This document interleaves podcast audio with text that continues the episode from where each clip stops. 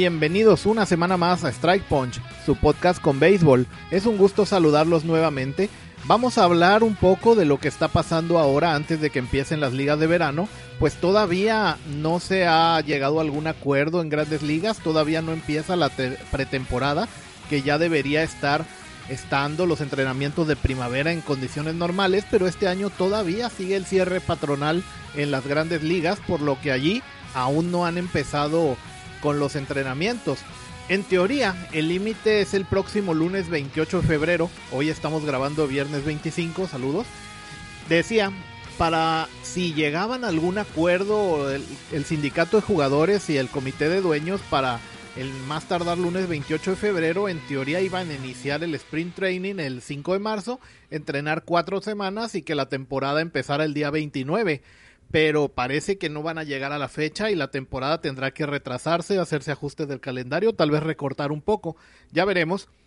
Eh, lo que está en juego entre ellos son acuerdos económicos principalmente, por ejemplo, los jugadores piden aumentar el salario mínimo de los aproximadamente 560 mil dólares que está actualmente para jugadores eh, recién contratados con contrato de liga mayor hasta los 775 mil dólares y un aumento de 30 mil dólares cada año y que dure cinco años de servicio hasta poder ser agente libre, es lo que piden los jugadores.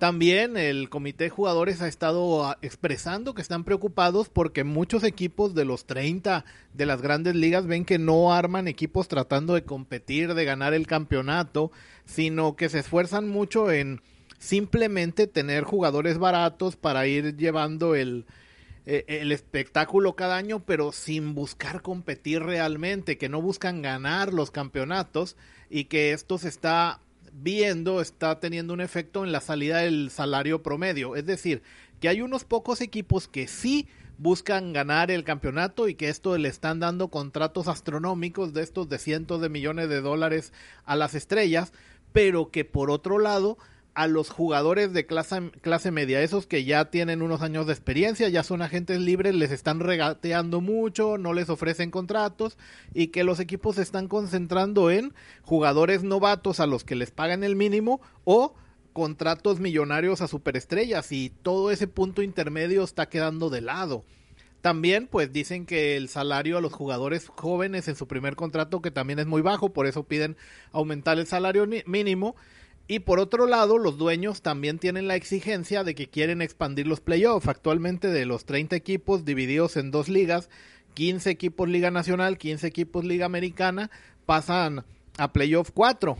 Cada una de las ligas, decía, está que tiene 15 equipos, está dividida en tres divisiones. La divisiones oeste, central y este.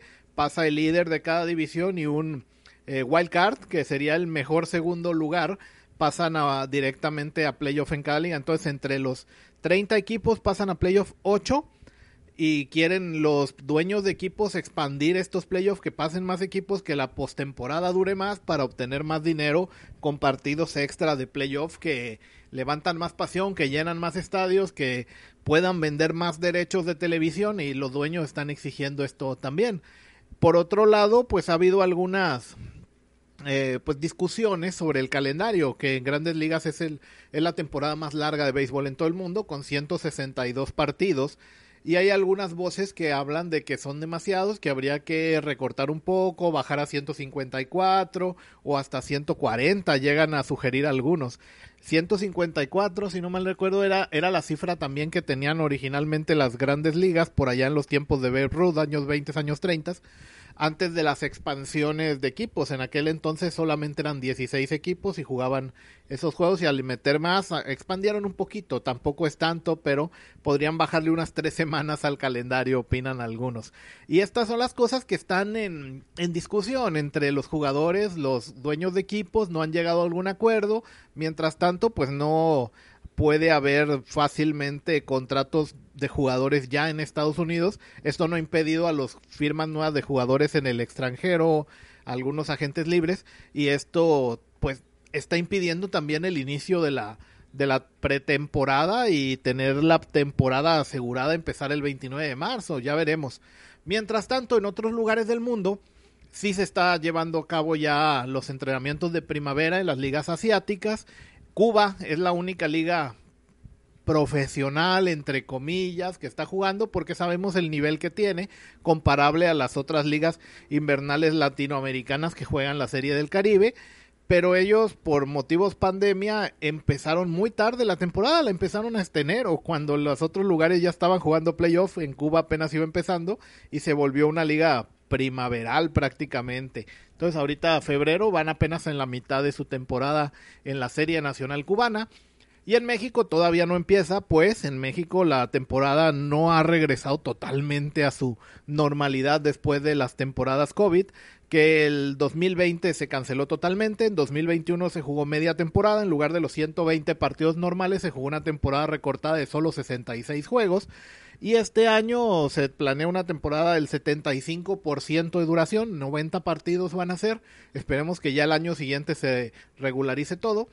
Y como va a ser una temporada de 30 juegos menos de lo normal, va a empezar un poco más tarde, en lugar de empezar finales de marzo, principios de abril, como es usual, va a empezar hasta finales de, de marzo en México, entonces la pretemporada va a empezar en marzo, todavía no han iniciado.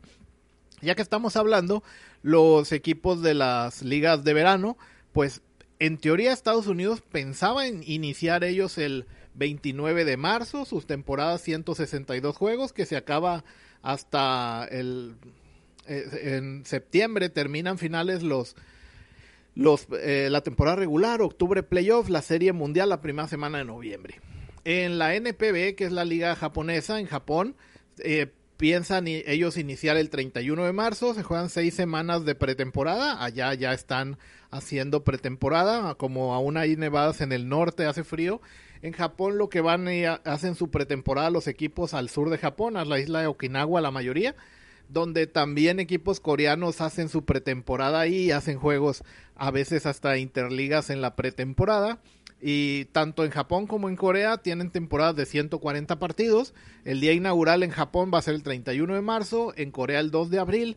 De hecho, el 2 de abril va a ser la fecha más popular este año para las ligas de verano, pues Corea, Taiwán e Italia van a iniciar sus temporadas la misma fecha, el 2 de abril. Eh, la liga de Taiwán es, es un poquito más corta, parecida a la liga mexicana, son solamente 120 juegos. La liga mexicana va a iniciar hasta el 21 de abril, van a ser 90 partidos, termina en agosto la temporada regular, septiembre, eh, pues agosto eh, se juegan playoff y termina la primera semana de septiembre la serie final entre los campeones de la zona norte y zona sur. México, la Liga Mexicana tiene 18 equipos divididos 9 y 9, zona norte, zona sur y cada, aunque hay partidos interligas, cada zona pues da un campeón que se enfrentan en la serie final, así funciona la Liga de Verano Mexicana. Y por último, pues es la última de, de las ligas de verano fuerte, va a empezar hasta el 21 de abril de este año 2022. Tenemos algunas noticias, por ejemplo, en Estados Unidos, aunque no hayan llegado todavía acuerdos, como decíamos, sí hay una regla que se ha comentado que se va a utilizar este a partir de este año 2022 en todo el béisbol, que es la del bateador designado universal. Un bateador designado es un jugador que no juega a la defensiva, sino que cuando es el turno de batear del pitcher, este bateador designado batea en lugar del pitcher, entonces los pitchers no batean.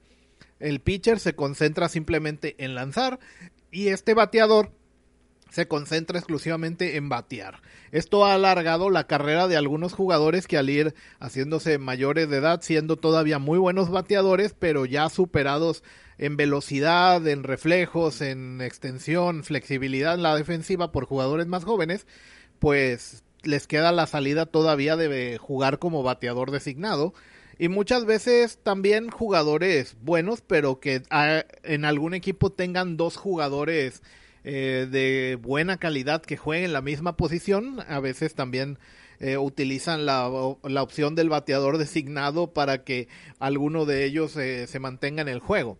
Entonces este año todos los equipos de grandes ligas van a manejar bateador designado.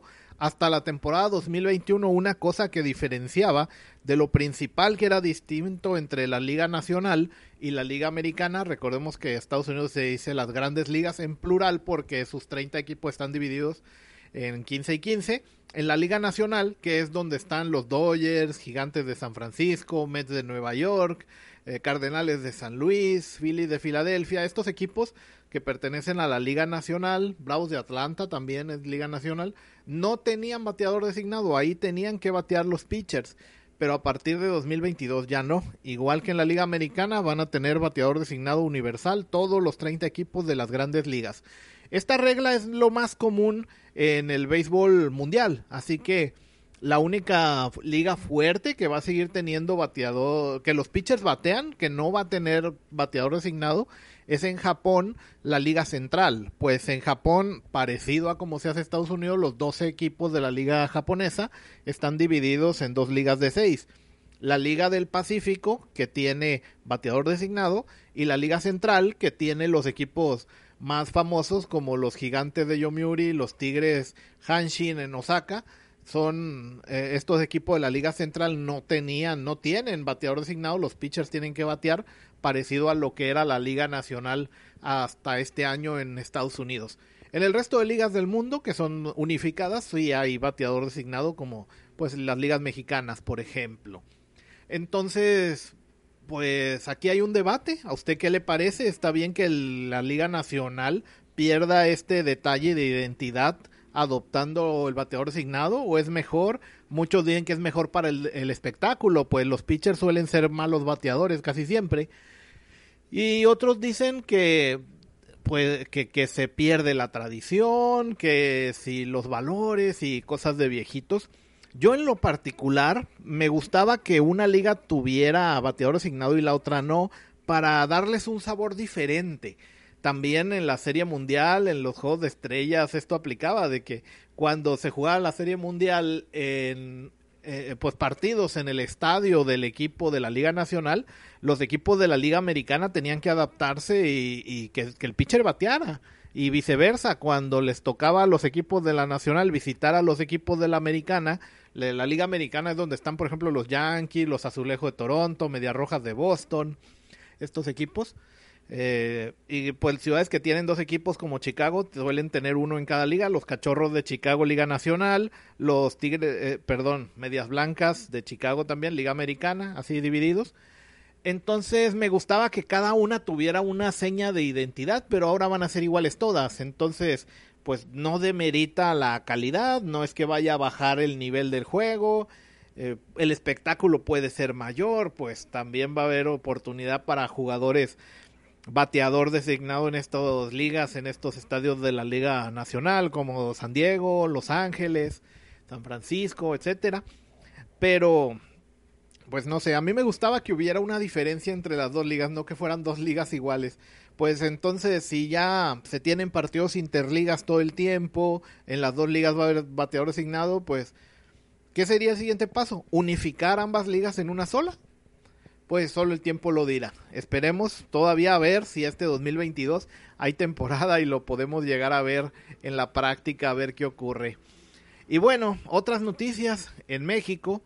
Eh, hubo una buena noticia también, pues la multipropiedad, que es que un solo dueño tenga dos equipos, es una cosa que en la liga de verano se ha llegado a dar, casi siempre con malos resultados, donde pues así como un padre a veces que tiene favoritismo hacia un hijo, muchas veces ha notado que un dueño que tiene dos equipos tiene mucho favoritismo a uno y usa un equipo como sucursal para el otro, manda a los jugadores que no rinden al equipo que más le desagrada y a los mejores jugadores al equipo pues su equipo consentido.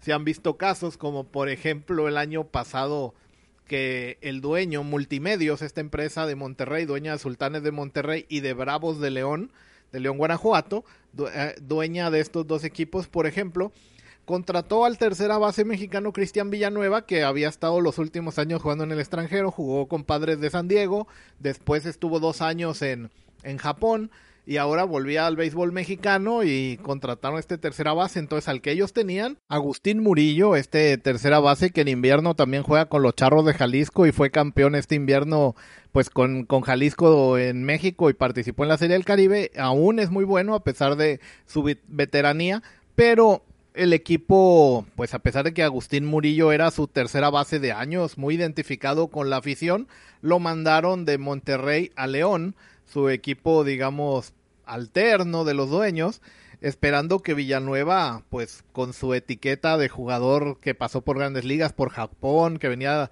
del extranjero, rindiera mejor. Desgraciadamente para ellos no, no estaba dando los resultados necesarios, mientras que Agustín Murillo con León estaba jugando bastante bien, poniendo muy buenos números. Entonces, ¿qué pasó? Pues que simplemente lo volvieron a llevar a Monterrey y, y banquearon a Villanueva. Entonces se veía muy mal esta, estos manoseos de que el jugador que está rindiendo en, mi equipo menos favorecido se lo paso yo al equipo hermano mayor, por así decirlo, y a su vez, pues jugador que no rinde, a veces lo mandaban casi como castigo, por así decirlo, al otro equipo, se dan esos manoseos. Pero buenas noticias, este año Bravos de León fue vendido por multimedios, hay un nuevo dueño, no ha figurado quiénes son los compradores, pero ya es buena noticia que sean empresas separadas y se eviten este tipo de, manoseos que tanto eh, pues le restan profesionalidad a la liga cuando ocurren ah, y, han pasado en otras ocasiones cuando un dueño ha tenido dos equipos, así que hay que evitar esto y qué bueno que ha terminado esa multipropiedad que había entre Sultanes de Monterrey y Bravos de León y ahora sí, ya competirán de manera aparte cada uno. Y esto ha pasado en México en otros deportes, en el fútbol también hubo un tiempo que por ejemplo América y Necaxa algo así eran, en fin, ya, ya se ha visto que es mala idea cuando llega a pasar esto. Ya que estamos hablando de la Liga Mexicana de Verano, hay que hablar de que esta temporada pinta muy bien, en parte también por el asunto de la huelga en Estados Unidos. ¿Por qué? Porque hay jugadores que son agentes libres que en Estados Unidos pues no tienen trabajo, no se ve que se vaya a resolver el asunto. Mientras tanto, pues los equipos no los van a, no van a buscar contratar jugadores hasta que no haya un acuerdo en base a, pues unas reglas para contratarlos. Y pues muchos de ellos, para no estar pues ociosos, unos pocos han, han decidido ir a las ligas asiáticas buscando buenos salarios, pero la desventaja, por así decirlo, de ir a jugar a Japón, Corea, Taiwán, es que tienen un cupo limitado de extranjeros, pagan bien, pero no llevarán tantos. Además de que son contratos por lo menos por una temporada completa y en una cultura pues totalmente opuesta y en, en el otro lado del mundo. Además de que para entrar extranjeros en algunos países como en Japón, Corea, Taiwán, también pues las restricciones por la pandemia son bastante altas, hay muchos requisitos que cumplir. Así que algunos jugadores en lugar de preferir buscar pues un salario elevado en, las tierras del lejano oriente, pero con el riesgo también de que para el año entrante eh, pues tal vez se pierda un poco el interés que pueda haber en ellos en Estados Unidos. Eh, algunos están optando por jugar en México por la ventaja de que es un país vecino, la cultura es más similar, ganarán menos dinero, sí, pero también los contratos son más flexibles, pudiendo ser hasta por un mes, lo cual permitiría para ellos de que una vez que la, eh, pues si se arregla la situación en grandes ligas, se inicia la temporada, aunque inicie tarde, pues el, la posibilidad de poder regresar a, Estados Unidos es bastante más fácil buscarse un contrato con un equipo de grandes ligas. Los equipos mexicanos nunca han tenido problema en vender jugadores eh, o con los extranjeros incluso en terminar el, los contratos a media temporada y cambiar de jugadores. Es una cosa bastante común en México con los extranjeros, además de que se permiten más extranjeros por roster y son 18 equipos, 7 extranjeros por equipo, hay bastante espacio y se han estado viendo algunos refuerzos muy interesantes para la temporada 2022 de la Liga Mexicana de Verano. Por ejemplo, Sultanes de Monterrey se ha reforzado bastante, eh, ha, pues anunciado extranjeros bastante interesantes.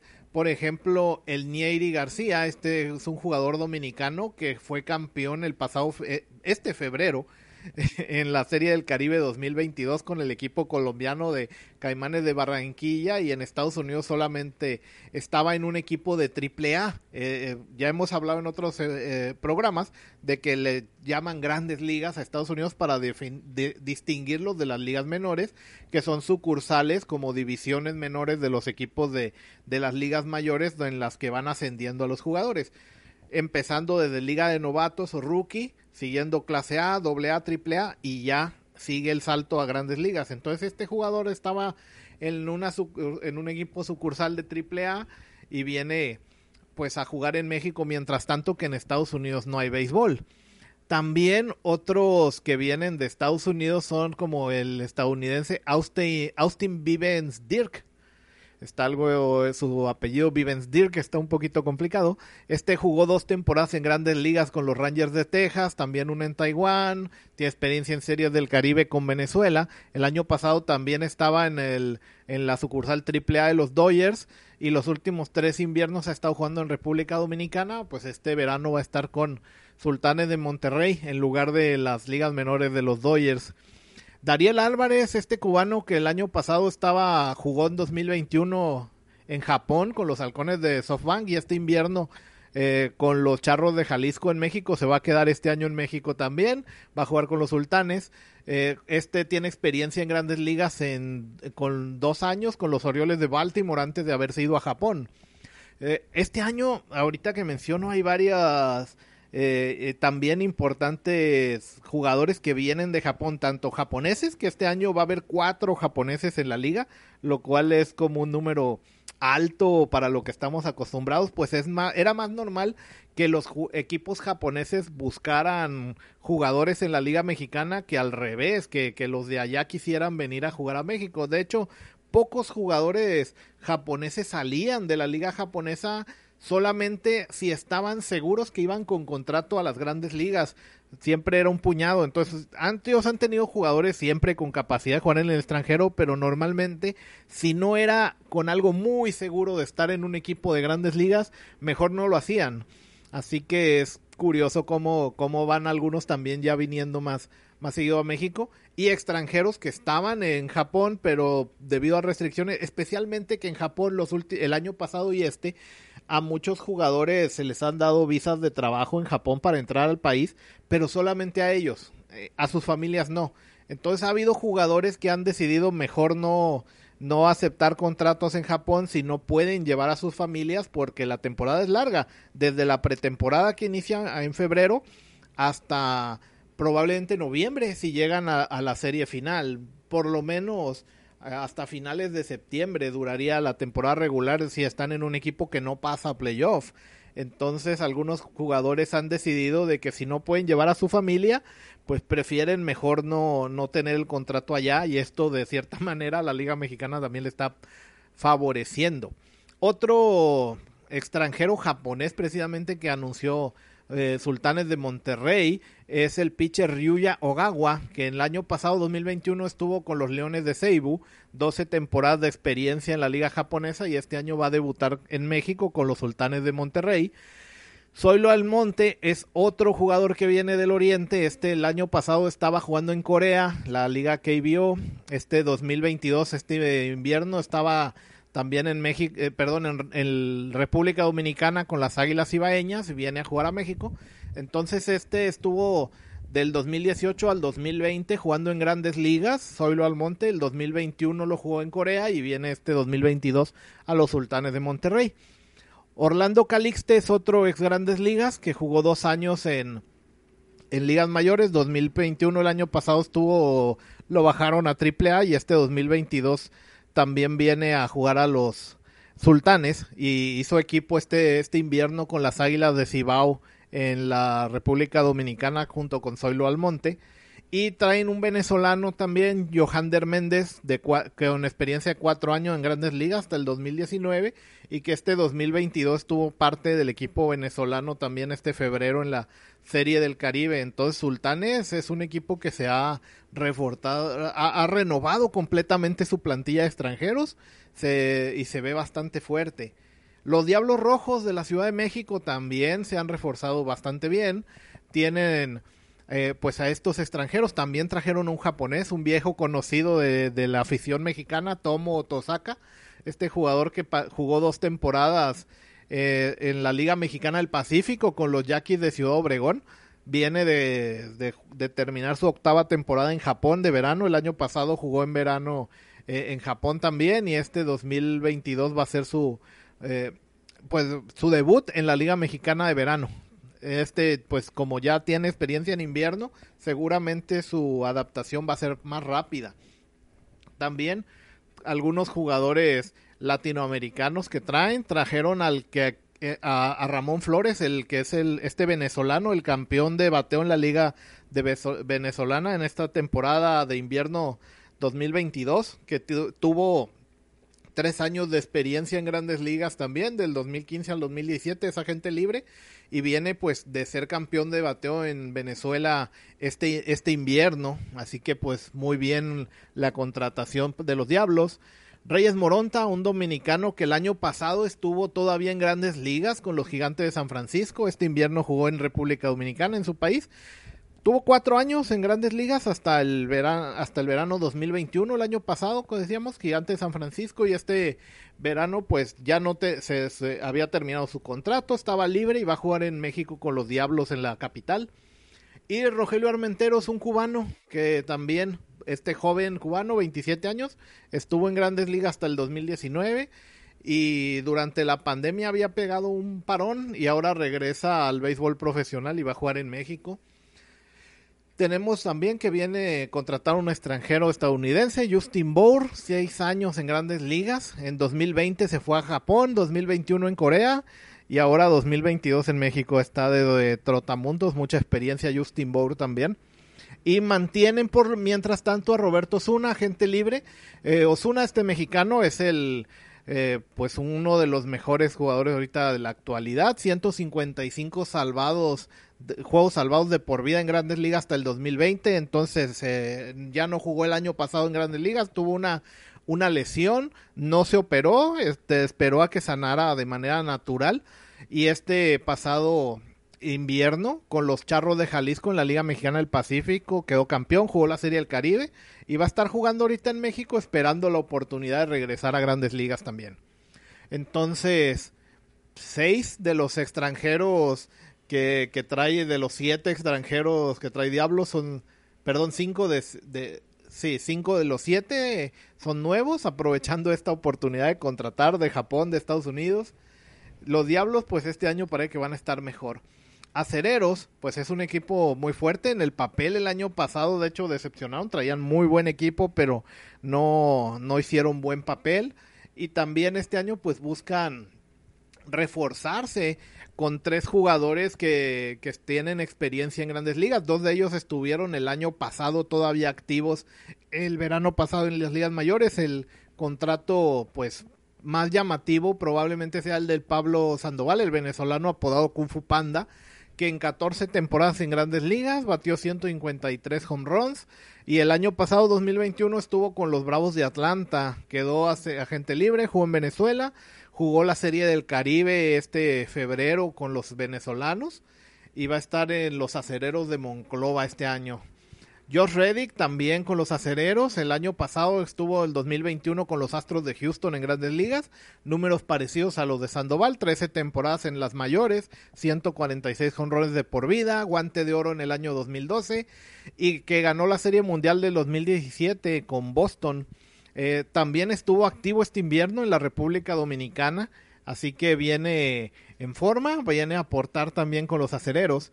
Y Keon Broxton es su otra cara nueva, este eh, estadounidense, cinco años de, en las grandes ligas hasta el 2019, en la temporada 2020 la pandemia paró y regresó el año pasado jugando AAA para los cerveceros de Milwaukee en su sucursal de AAA y este año, pues en lo que no empieza en Estados Unidos, va a empezar jugando en México con los acereros de Monclova. Toros de Tijuana también trajo dos importantes refuerzos llamativos. Eh, uno que estuvo pues los dos estuvieron más bien activos en las grandes ligas en 2021. Tanner Anderson viene tres años en las grandes, en las grandes ligas. En 2021 jugó con los Piratas de Pittsburgh. Y Kevin Quackenbush, este pitcher relevista, seis años en las mayores. El año pasado estaba con los Dodgers de Los Ángeles en el 2021 en grandes ligas. Este también es su segunda vez que viene a México, pues en 2019 ya había jugado en México, pero en invierno, con los Naranjeros de Hermosillo, donde había ganado tres, tres ganados, un perdido este pitcher. Y el año pasado también tuvo 23 juegos salvados en AAA, entre lo que alternaba entre el equipo mayor y el equipo menor, cosa que a veces pasa con los pitchers relevistas. Entonces viene con buenos números del año pasado con los Dodgers, tanto en el equipo AAA como en el equipo mayor de grandes ligas. Otros que vienen de Japón, por ejemplo, Vladimir Valentín, este jugador de Curazao, eh, viene de, la, de jugar en la liga japonesa, ha estado nueve años hasta el año pasado en, Japón. Y lo llamativo de él es de que este Vladimir Valentín es el jugador que posee el récord de más home runs en una temporada en Japón, eh, que son 60. El récord anterior eran 55, así que levantó bastante el récord en Japón. Es el actual poseedor de este de más de home runs en la en una sola temporada en Japón y de por vida batió 300 301 home runs en nueve temporadas en Japón. Entonces viene a darle poder a los araperos de Saltillo Vladimir Valentín. Otros equipos que traen por una o dos eh, contrataciones interesantes. Eh, por ejemplo, Algodoneros de Unión Laguna trae otro pitcher de los Dodgers que la temporada pasada estuvo activo en el equipo de grandes ligas. Mike Ickham, este ha jugado cuatro temporadas en grandes ligas y los últimos dos, dos inviernos, 2020 y 2021, jugó en México con los Naranjeros de Hermosillo con récord de cuatro ganados, cuatro perdidos. No es tanto porque recordemos que los relevistas no suelen llevarse tantas decisiones. Y bien, pues aquí está, experiencia con los Dodgers, cuatro temporadas en grandes ligas hasta el año pasado 2021. Vamos a ver cómo le va con los algodoneros de Unión Laguna. Los Leones de Yucatán traen al nicaragüense Charles Cuthbert, estuvo activo este invierno en su, la liga de su país, tiene seis años de experiencia en grandes ligas hasta el 2020. El año pasado estuvo en AAA de los Mets en esta sucursal y ahorita que no hay béisbol en Estados Unidos, pues va a reportar con los Leones de Yucatán, actuales subcampeones de la Liga Mexicana de Verano. Que me extraña que no se hayan reportado mejor. Suelen traer siempre jugadores latinoamericanos, cubanos, dominicanos muy, muy importantes los Leones. No se me hace extraño que hayan bueno, pues tal vez tienen confianza que como subcampeones del año pasado, manteniendo el equipo y agregando unas poquitas piezas como este nicaragüense Charles Cuthbert, pues con eso ya, ya baste para ellos. El Águila de Veracruz, equipo que regresó el año pasado y pues tuvo un muy buen regreso a la liga, también anuncia dos extranjeros interesantes, el japonés Hayato Takagi, que tuvo cinco años de experiencia en la, eh, en la NPB, en la liga japonesa, también ha jugado en, invierno en Puerto Rico y en Australia. Entonces este japonés va a venir a su cuarto, su cuarta liga después de jugarse en su propio país, en Puerto Rico, en Australia. Ahora va a jugar en México con Veracruz. Y el venezolano Newman Romero, otro jugador que se vio en la Serie del Caribe este febrero, este año, venezolano, tiene dos años de experiencia en grandes ligas y en la Serie del Caribe de República Dominicana 2022 fue elegido para el equipo de estrellas de la Serie del Caribe, el equipo eh, ideal de la serie. Va a jugar con Veracruz. Olmecas de Tabasco, este equipo también, pues trajo a, a Elkin Alcalá, otro que vimos en la Serie del Caribe, este colombiano campeón con los Caimanes de Barranquilla en la Serie del Caribe. Fue el pitcher que ganó el, partido de la final de la Serie del Caribe en contra de, del equipo local República Dominicana. Proviene del equipo de Barranquilla este invierno y en Estados Unidos, pues este pues digamos que este invierno dio el estirón, porque a diferencia de otros que decíamos que tienen años de experiencia en grandes ligas, o que por lo menos se habían estado en triple el año pasado, este es un joven que apenas ha lanzado en clase A fuerte en Estados Unidos, pero este invierno aún así, pues en la final de la Serie del Caribe lo vimos lanzando contra el equipo dominicano con estrellas como Robinson Cano de grandes ligas y eh, pues en un estadio como el Estadio Quisqueya en Santo Domingo, muy beisbolero y no le pesó la presión. Vamos a ver entonces cómo cómo puede aportar para Olmecas de Tabasco, que este jugador no trae tanto cartel, digamos, de tanta experiencia, pero sí mucho futuro, este colombiano. La vemos como la Liga de Colombia ha estado pues en ascenso y algunos de estos jugadores van a jugar este verano en México, pues en Colombia no hay, no hay béisbol en verano. Y por último, de los mariachis de, la, de Guadalajara, también otra eh, contratación importante que viene del Caribe, el pitcher Jairo Asensio, de que estuvo este pasado invierno con los Tigres del Licey, fue líderes salvados en, en República Dominicana con 14 juegos salvados en 15 oportunidades. Un juego salvado, recordemos, es cuando eh, el equipo que está ganando está ganando por una diferencia de carreras de no más de tres carreras de ventaja y entonces un pitcher relevo entra a, lanzar el final del partido y mantiene esa ventaja, no lo empatan, no le no pierde la ventaja, se considera un juego salvado. Importante que no sean más de tres carreras de ventaja porque si ya son cuatro más no se considera un juego salvado porque la ventaja es grande. Entonces, cuando un pitcher llega normalmente a lanzar la última entrada, la novena, o a veces a sacar desde el último out de la octava y mantiene la ventaja hasta el final y el, el, equipo acaba ganando, se le considera un juego salvado. Entonces él, en 14 de 15 oportunidades que tuvo de salvar, lo logró en Dominicana. Es el líder histórico, eh, pues eso, toda la historia de la Liga República Dominicana, con 144 juegos salvados de por vida en Dominicana y también tiene cuatro años de experiencia en grandes ligas y una temporada en la liga coreana. Este Jairo Asensio pues va a jugar con los mariachis de Guadalajara. Hablando pues solamente de caras nuevas, de extranjeros que ahorita como están libres en la, en, principalmente en Estados Unidos, pues van a, pues los equipos mexicanos a aprovechar para reforzarse y dar una mejor temporada. Me llamó la atención de que va a haber cuatro japoneses esta temporada en, en la Liga Mexicana de Verano, tres ya los mencionamos y uno más Masaru Nakamura que llegó el año pasado con Mariachis de Guadalajara y el año pasado tuvo una excelente presentación. Su porcentaje de carreras algo elevado, eh, permitió un promedio de 3.4 carreras por, por juego, pero afortunadamente para él, Mariachis de Guadalajara el año pasado fue el equipo con más bateo de, toda la liga, de los 18 en México, por lo cual pues pudo ganar partidos y dejó un récord excelente de, de 8 juegos ganados de 9 que lanzó. Entonces fue una presentación excelente el año pasado. Y este año pues, se unen a él Tomo Tosaka, que decíamos con los Diablos Rojos del México, va a jugar y es su segundo vez en México. Ya había venido con los Yaquis de Ciudad Obregón dos temporadas en invierno. Hayato Takagi, que va a debutar con el Águila de Veracruz, y Ryuga Ogawa con los Sultanes de Monterrey. Entonces es interesante que va a haber cuatro.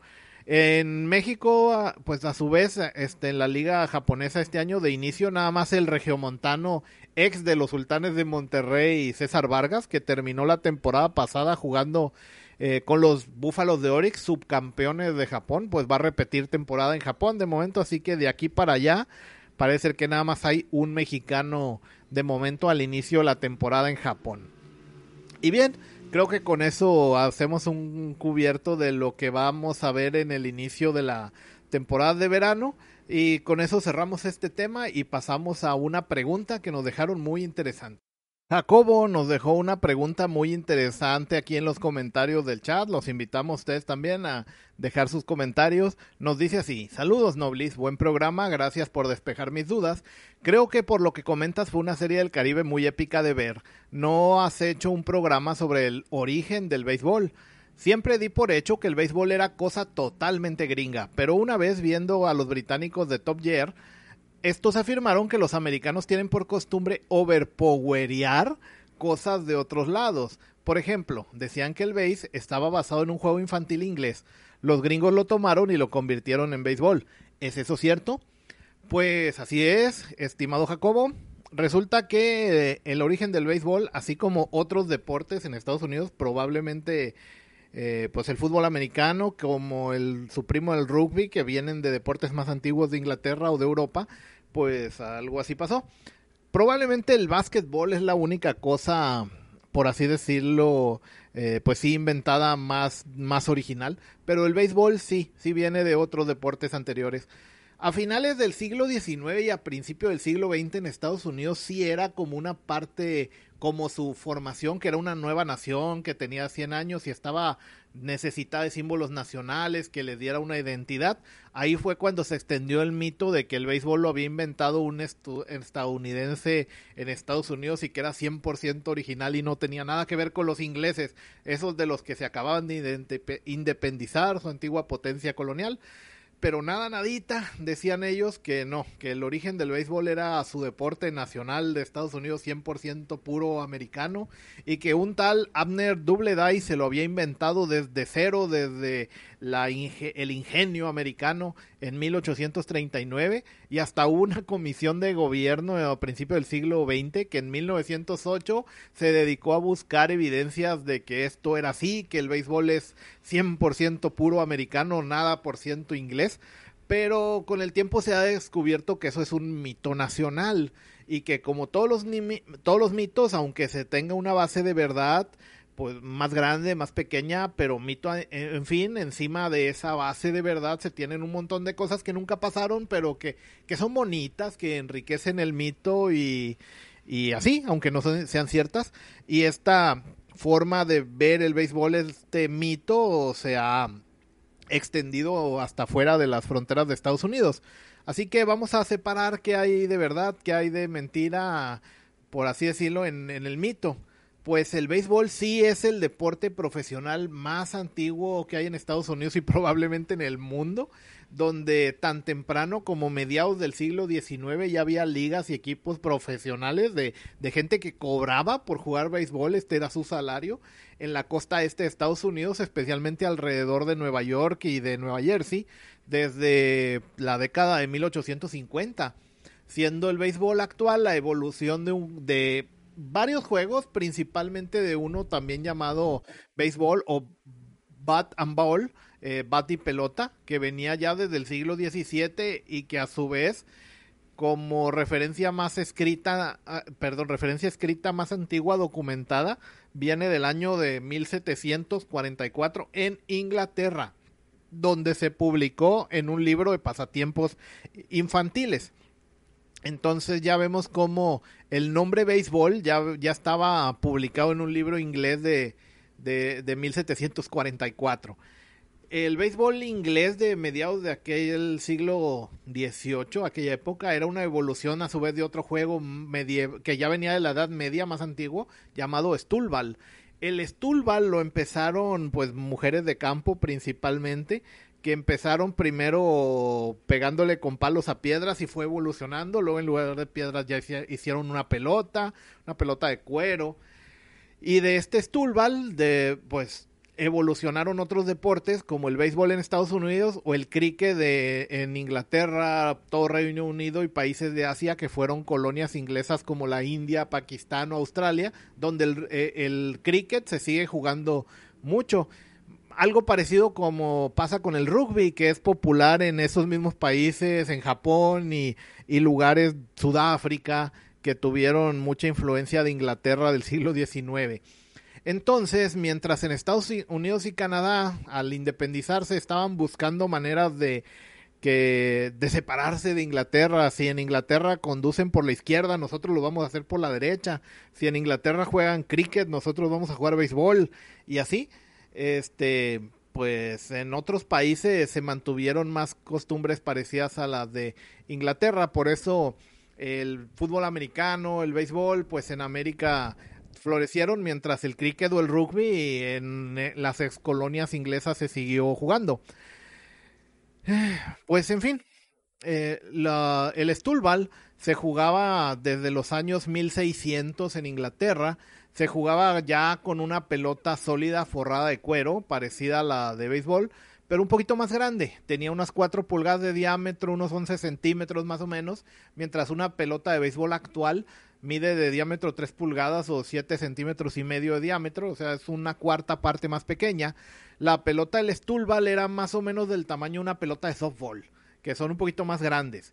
Y ya usaban un palo que medía un poco más de, un metro, tres, tres, pies y medio aproximadamente, que se usaba para pegarle a la pelota y el objetivo era de que la pelota pegara en unos cuadrados de llamados metas o goals en inglés, goal, goals, que eran unos cuadrados de 30 centímetros por lados puestos en la parte superior de un, de un poste de más o menos un metro y medio de alto. Había dos metas separadas entre ellas por unos 14 metros entonces se ponía el lanzador de la pelota a un lado de una meta, el bateador en la otra. entonces el lanzador lanzaba desde su meta a, pegarle al, cuadro de ese de 30 centímetros por lado a un metro y medio de altura, que era la meta que estaba detrás del, del bateador y el bateador tenía que pegarle a la pelota lanzada para que la pelota no pegara en su meta. Eh, ahí pues el pitcher lanzaba más o menos como en el cricket o en el software actual, lanzando la pelota eh, por lo, como llaman por debajo del brazo, es decir, que tiene que salir el lanzamiento debajo del hombro, no hacer la pelota, lanzamiento como en el béisbol actual que, que puede ser por arriba de la cabeza.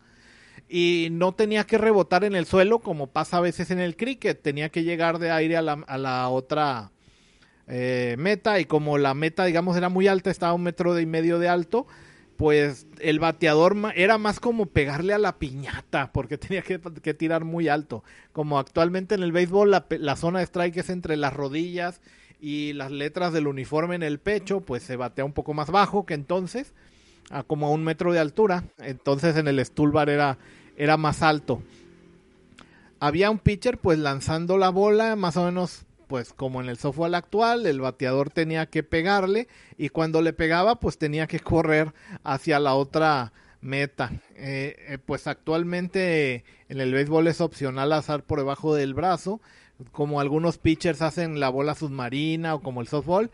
Y el bateador, pues eh, cuando le pegaba la pelota, lanzaba hacia su meta. Si le, si le pegaba la pelota, corría hacia la meta del lado del pitcher y en el Stulbal se hacían dos equipos de 11 jugadores que iban tomando turnos para pichar y batear. Más o menos así empezó eh, esta cosa básica que se juega en la Edad Media.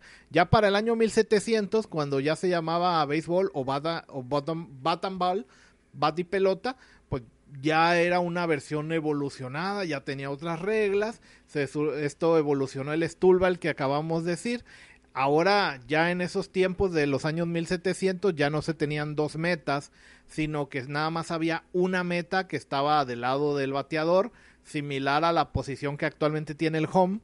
Eh, y del lado opuesto, pues sí, el pitcher tenía que lanzar hacia esa, hacia esa meta. Y en lugar de, de tener una meta, el, el pitcher, de, de, su lado se ponían dos postes blancos, más o menos a 20 metros de la meta del bateador parecido a las actuales líneas de foul y el objetivo de estos postes era de que cuando se bateaba la bola tenía que pasar entre estos dos postes. Se agregó que pues si la bola bateada salía por fuera de, de entre los dos postes era un foul, cosa que sigue pasando actualmente con el terreno de foul en el béisbol. Además, en ese momento fue cuando se agregó a los jardineros y el concepto de que si un jardinero atrapaba la pelota bateada, eh, atraparla de aire sin que ésta haya rebotado en el suelo, no haya tocado el suelo primero, entonces el bateador era out o en ese entonces le decían capturado. Y si el bateador no puede golpear la bola, abanica o, la bola va fuera de los postes, lo que en el béisbol moderno es un foul, también estaba out. Si los jardineros atrapaban la bola bateada después de que rebotara para sacar el out al bateador, lo que tenían que hacer era lanzar la pelota hacia la meta del lado del, bateador. Y si le pegaban a ese cuadro de 30 centímetros que decíamos que eran las metas, entonces era un, era un out. Pero si el tiro era malo y no le daba la base, entonces se le contaba una carrera al bateador del equipo. Y este mismo seguía bateando hasta que le hicieran out y entonces tenía que ceder el turno al siguiente bateador. Se jugaba con equipos de ocho y así se alternaban para, para que un equipo bateara, el otro lanzara y hasta sacarle auda a todos los jugadores. Estos juegos llegaron a las colonias inglesas que se formaron pues también en, la época de los años 1600, 1700 con muchos inmigrantes europeos principalmente, pero no únicamente ingleses y ya en 1778, solo un año después de la independencia de Estados Unidos, que es que en Estados Unidos se hace la primera referencia escrita y documentada al juego de béisbol, ya recogida en Estados Unidos en el diario de un soldado de aquella época. Y hay documentos un poquito de una década posterior, de 1786, en el que se hablaba de que en el campus de la Universidad de Princeton, Princeton en Nueva Jersey ya se jugaba béisbol en 1786. También hay una ley de Massachusetts del año 1791 donde por ley se prohibía terminantemente jugar béisbol para procedo a leerles textualmente preservar las ventanas de la nueva casa de juntas. Ninguna persona será permitida de practicar los juegos llamados wicket, cricket, béisbol, fútbol, cat, fives o cualquier otro juego de pelota dentro de una distancia de 80 yardas a la referida casa de juntas. Así que la típica escena de niños jugando béisbol que rompen una ventana ya provocó una ley para prohibir esto en 1791 en Massachusetts. Pero en fin, estos juegos siguieron evolucionando tanto en Europa como en América, siendo más o menos todavía el mismo juego en ambos lados del Atlántico, en los dos continentes, pero aún lejos de ser como el béisbol actual.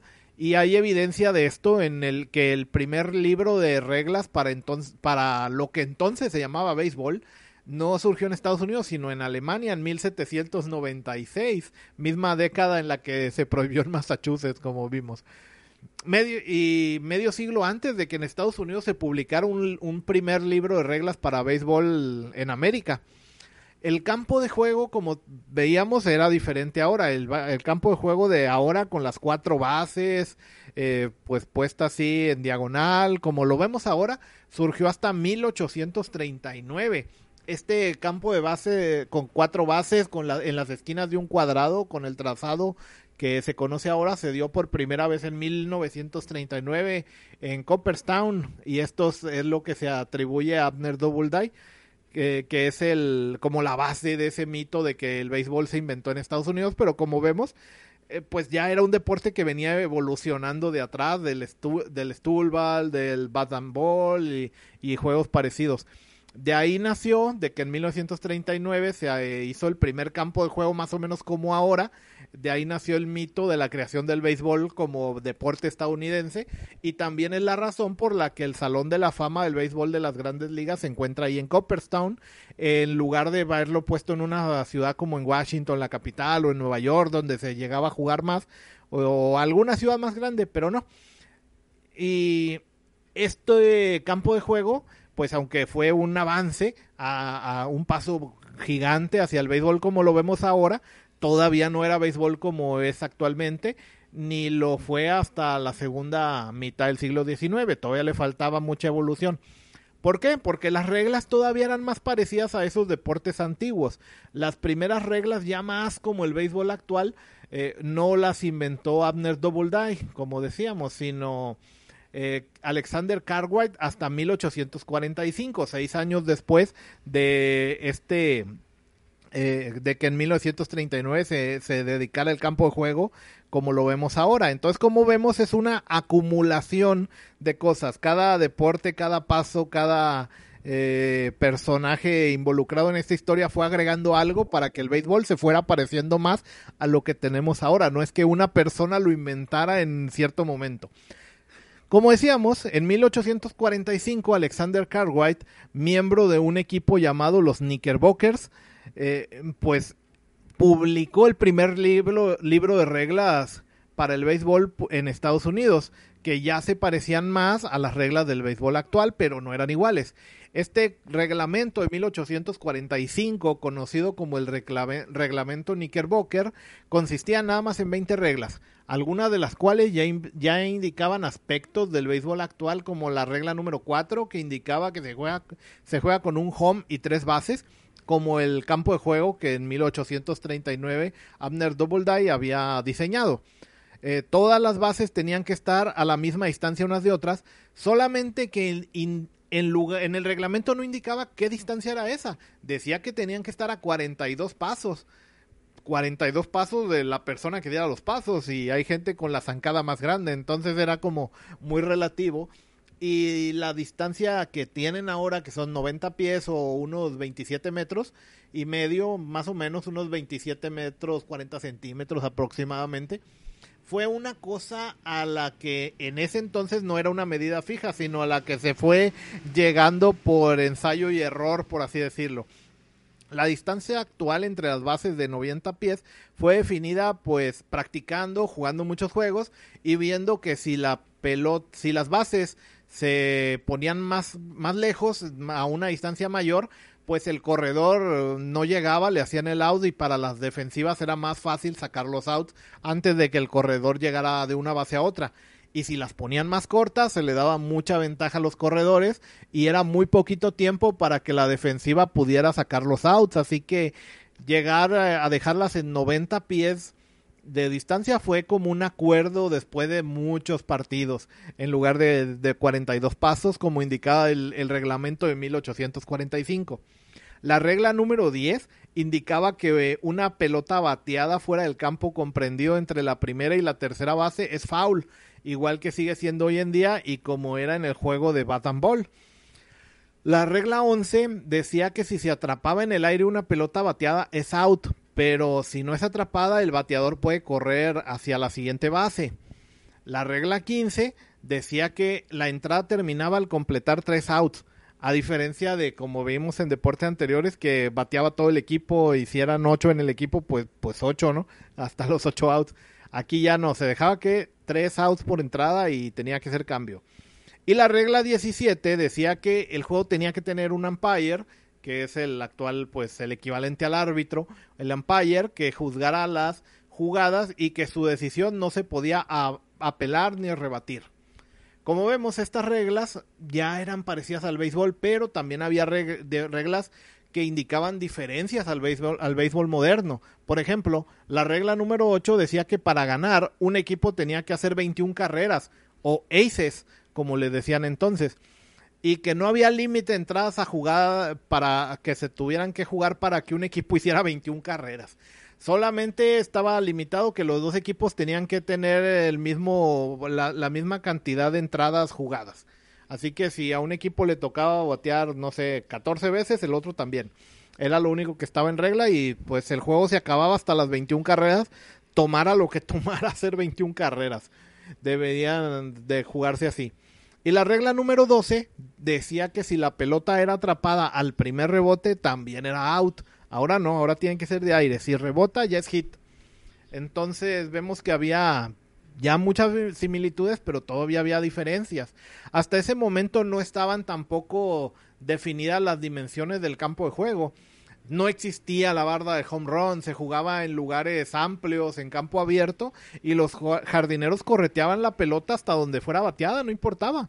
Tampoco había reglas sobre la lomita desde donde lanzan los pitchers primero no existía, se lanzaba de terreno plano igual que en el softball y esta se fue inventando también la distancia desde donde pichaba el pitcher hacia el home.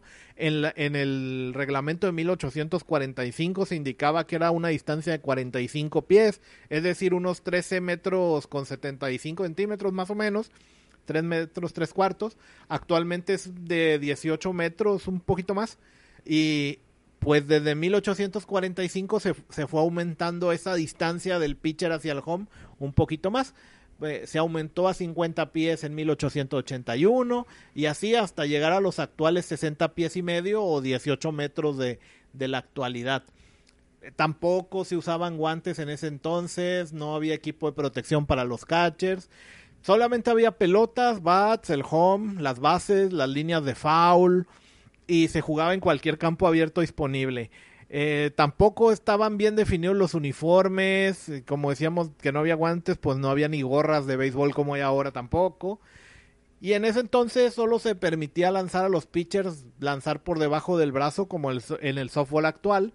Y esa regla no se cambió hasta 1884, que ya permitió a los pitchers lanzar como sea y ya empezaron a lanzar como se hace actualmente y también faltaba que se agregara la lomita de, lanzar, este montículo de tierra eh, que separa en este aspecto al béisbol del softball y del cricket, que también usan terrenos planos. Todavía no existía en 1845. Estas reglas de los Knickerbockers se empezaron a aplicar en otros clubes de Nueva York a partir del año siguiente, en 1846, y ya para 1850 eran como el estándar en toda la zona. En 1857, 16 equipos de Nueva York, Nueva Jersey y sus alrededores ya se pusieron de acuerdo para en conjunto que usar un, conjunto revisado de reglas, eh, ya fueron de, puliendo algunos detalles, que tenía el reglamento de los Knickerbockers, como habíamos dicho, que dejaba muchas cosas abiertas y algunas pues eran distintas al béisbol actual, se fueron renovando y en 1857 estos 16 equipos le hicieron el primer acuerdo a, un, a una versión común, digamos, utilizada por muchos clubes del béisbol. Y al año siguiente, otros nueve equipos, en 1858, decidieron unirse a estos primeros 16 para compartir las reglas comunes. Entonces, todos juntos, estos 20, a ver, 16 más 9, 25 equipos eh, formaron la primera asociación de jugadores de béisbol en Estados Unidos llamado la National Association of Baseball Players. A partir de ahí, esa asociación fue puliendo poco a poquito el reglamento, cada año le iban haciendo alguna mejor, algún detallando algo, cosas que jugando se iban dando cuenta y las iban metiendo al reglamento, y el béisbol se fue pareciendo más a lo que tenemos hoy en día. Tres, años más tarde, en 1860, apareció la gorra de béisbol que todo el mundo conoce ahora. Y mucha gente la ha usado, aunque no sepa ni papa del béisbol o incluso tenga el logotipo de un equipo de fútbol en su gorra. En 1860 esta gorra apareció como parte del uniforme de un equipo llamado los Excelsior de Brooklyn. Me acordé un poquito de, de la Marvel con esto de Excelsior. en fin, un equipo amateur que fue formado en 1854 y que en la época, en 1860, empezaron a usar la gorra parecida a las actuales con la visera para protegerse del sol y parece que contribuyó a la, a la ventaja del equipo, pues ese año ganaron el campeonato, nada más perdieron dos juegos en la temporada de 1860 y otros equipos entonces adoptaron la gorra que fue llamada en su momento el estilo Brooklyn por los Excelsiors de Brooklyn. Y también a partir de esa temporada, pues todos los demás equipos empezaron a usarlas también para, pues recordemos que era 1860, no se jugaban juegos con alumbrado artificial, todo tenía que jugarse de día y pues cubrirse del sol le daba una ventaja a, a las defensivas de los equipos.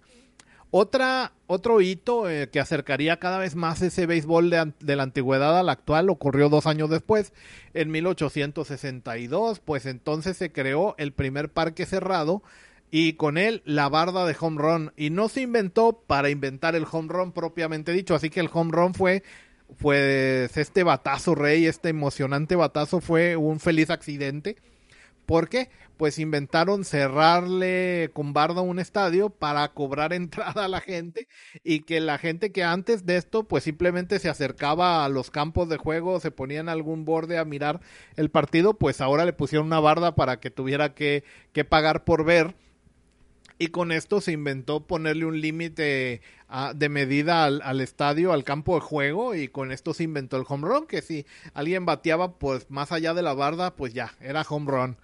Así se inventó en 1862. ¿Para qué? Pues en una época que como vemos el béisbol ya era lo suficientemente popular como para que la gente pagara por verlo. Y siguió aumentando su popularidad. Pues después de poner bardas, en, ya tres años después, en 1865, se llegó a registrar la primera asistencia de 20 mil aficionados en un partido en Nueva York entre los New York Mutual y los Brooklyn Athletic, Atlantic Club. Entonces vemos como el para 1865 ya el béisbol era un negocio bastante rentable. Y como decíamos, aunque en esa época nació la barda y con ella también los home runs, la barda no tenía unas medidas estándares como tenemos ahora. Actualmente un campo de béisbol tiene que tener su barda que por la parte más corta, que son la, los, los bordes donde está la, la orilla, el foul, debe medir por lo menos 99 metros o 325 pies y en su punto más cerca, más lejano, que es el jardín central, con por lo menos tiene que medir 122 metros o 400 pies. Entonces ya a partir de ahí hay estadios más profundos, algunos mm, un poquito menos, pero que, que se, pues no mucho porque está en contra de las reglas. Desde 1958 esas son las medidas mínimas, pero en ese entonces, eh, en un siglo antes, en 1860, pues no, no estaba definido nada de esto en los reglamentos tampoco. Así que era muy común que las bardas de la línea de foul y los jardines izquierdo y derecho a veces en esos campos de juego de esa época eran muy cortas y la del jardín central era muy larga, era muy, muy deforme, eran estadios que más que parecerse a un estadio de béisbol de actual, parecían más bien como un taste de carrera de caballos. Tenían una forma así ovalada y eso es porque también en muchos había carreras de caballos a veces también. Entonces, aunque actualmente desde 1958 las medidas mínimas decíamos eran, son de 99 metros o 325 pies por los laterales y mínimo 400 por el central, eh, 400 pies, con más o menos unos 20 pies de margen de error, pues actualmente, por ejemplo, el estadio creo que era el de los Tigres de Detroit, el que tiene 350 pies en grandes ligas por los laterales, o en México el de Generales de Durango tiene 340 pies por los laterales, las líneas de foul son los más profundos, o el de el estadio de los algodoneros de Unión Laguna tiene 422 pies por el jardín central, son los más profundos. También hay así, pues digamos hay más o menos unos 20 pies que vienen siendo unos 7 metros de, de margen de variación entre los estadios, de entre la profundidad de los estadios, en ese entonces era bastante más. Podían tener diferencias de, de decenas de metros, no de unos 7 u 8 metros de diferencia, cuando mucho como, como es ahora. Entonces no era raro ver estadios que tenían solo 70 metros o unos 250 pies por las líneas de foul, así de corto, mientras a la vez por el jardín central podían tener más de 150 metros de profundidad o, o 500 pies, lo cual le daba a los campos pues unas dimensiones de juego muy extrañas para lo que se nos hace ahora, muy cortitos por las jardines izquierdo y derecho, muy profundos por el jardín central. Eso con el tiempo se fueron igualando, hubo tiempos que eran casi cuadrados, después también algunos que tendrían eh, ser unos casi unos cuadrados de 130 metros por cada lado. Así que en esas épocas a veces batear home runs era muy difícil en según qué estadio o muy fácil. Con el tiempo también se fue eh, estandarizando esas medidas. Y actualmente, aunque los estadios siguen variando en sus medidas y sus formas, las bardas de algunos son redondos, otras tienen líneas rectas, y esto le da personalidad a cada estadio, pues decíamos, estas variaciones son dentro del rango de unos 8 metros más o menos, dándole un poquito de diferencia a cada estadio, pero que no varíen tanto como para que casi parezca otro deporte cambiar de lugar de, juego. No como en esa época que podía haber decenas de metros de diferencia entre las bardas de un estadio y otro y eso cambiaba mucho dependiendo de dónde se jugaba.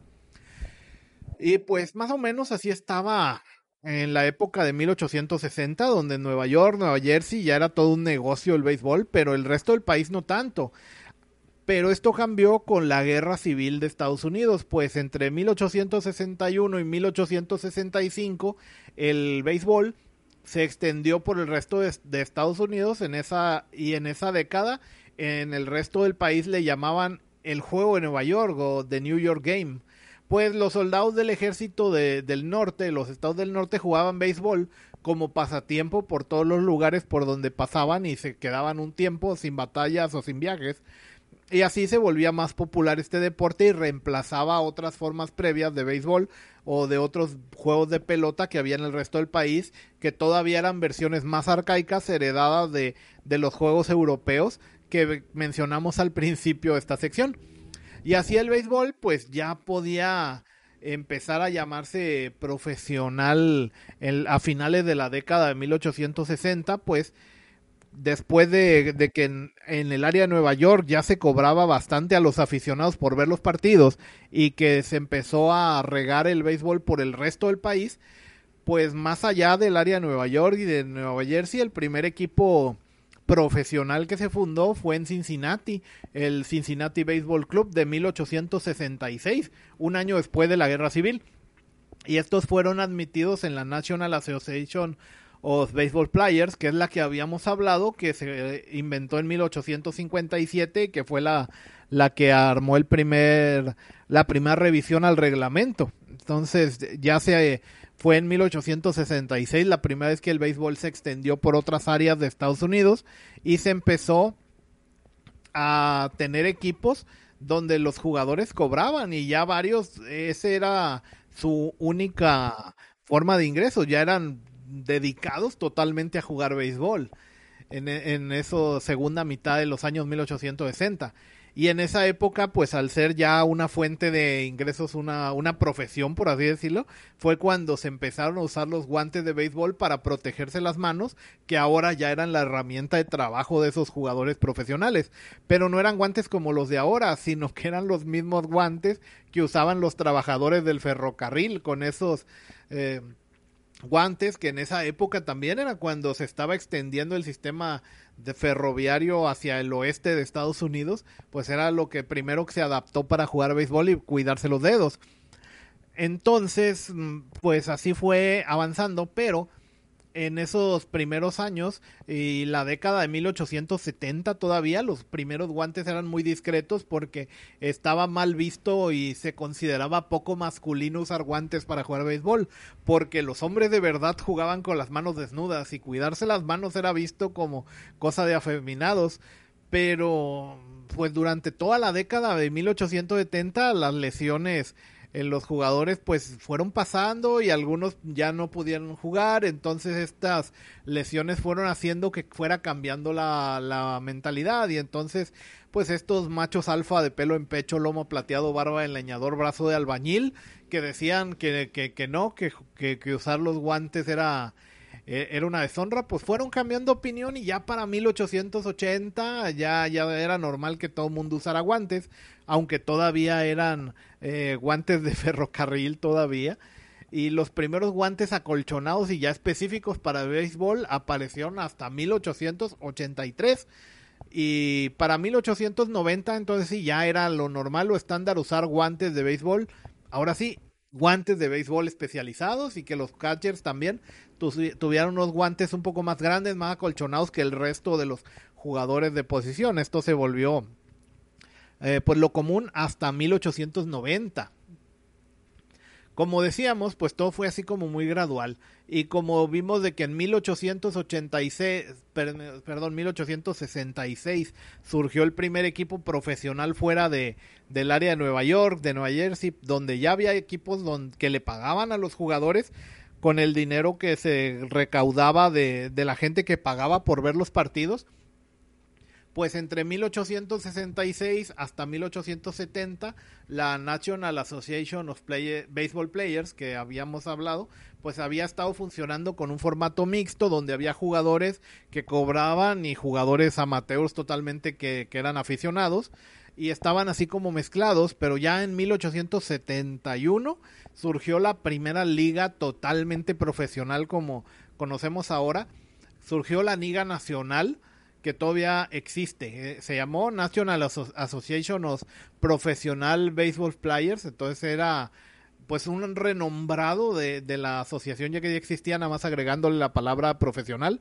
Y así se creó la primera liga totalmente profesional y ya separado de los equipos amateurs, la liga nacional que todavía sigue existiendo, esta que decíamos donde están los cachorros de Chicago, los Phillies de Filadelfia, Dodgers de Los Ángeles, Bravos de Atlanta, Gigantes de San Francisco, Padres de San Diego, Diamondbacks de Arizona, todos estos equipos están en la Liga Nacional, que en ese entonces pues todavía estaban restringida la costa este de Estados Unidos, no como ahora que, que la Liga Nacional tiene pues bastante más influencia en la costa oeste, mientras la americana eh, en, la, en la costa este, la costa del Atlántico de Estados Unidos, están más repartidos así.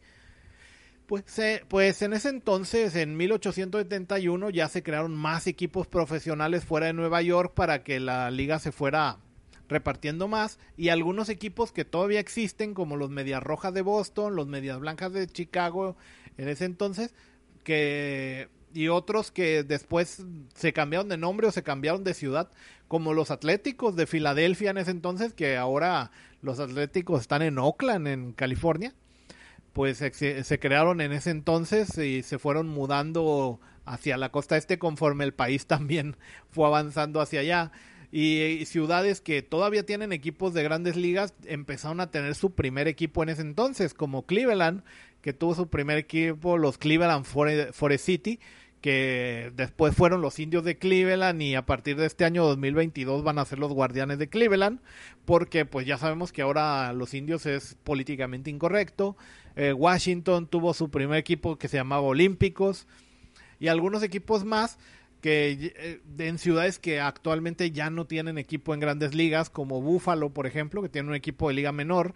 Eh, todos estos surgieron en 1871 en 1872 surgieron los de Canarios de Baltimore, actualmente Orioles, los Phillies de Filadelfia, los Nacionales de Washington en 1873, así. Entonces, en estos años, entre 1871 y 1875, se llegaron a fundar hasta 23 equipos.